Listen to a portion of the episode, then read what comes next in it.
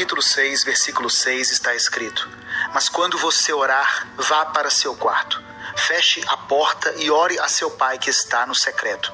Então seu pai, que vê no secreto, o recompensará. A oração é o momento em que nos conectamos com o Espírito de Deus. Nas palavras de Jesus, essa é uma prática que deve ser feita a sós. É algo entre você e Deus. Não precisa ser vista pelas pessoas, como alguns gostam de fazer, mas precisa ser num lugar separado e num tempo de intimidade, onde você possa se derramar na presença do Pai. Tem pessoas que na igreja oram alto, oram muito, oram bonito e fazem questão de que os outros ouçam a sua oração. Mas no quarto secreto oram pouco ou quase nada. Deus não quer que eu e você simplesmente cumpramos um ritual e façamos uma oração automática. Ele quer se relacionar conosco. A Bíblia diz que na viração do dia o Senhor vinha se encontrar com Adão até o dia em que o pecado entrou no mundo e o homem se escondeu de Deus. Por que não conseguimos entrar no nosso quarto, fechar a porta e passar um tempo a sós com nosso Pai? É porque as nossas prioridades são outras, porque a nossa agenda é muito cheia ou por falta de interesse mesmo.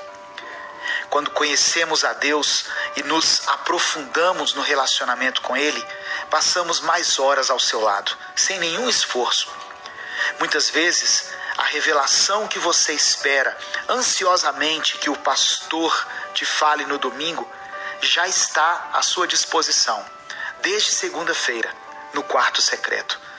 A vitória que você tem buscado, o milagre que você anseia receber, a libertação definitiva que você almeja, a resposta pela qual você espera, você pode ter tudo isso no quarto secreto.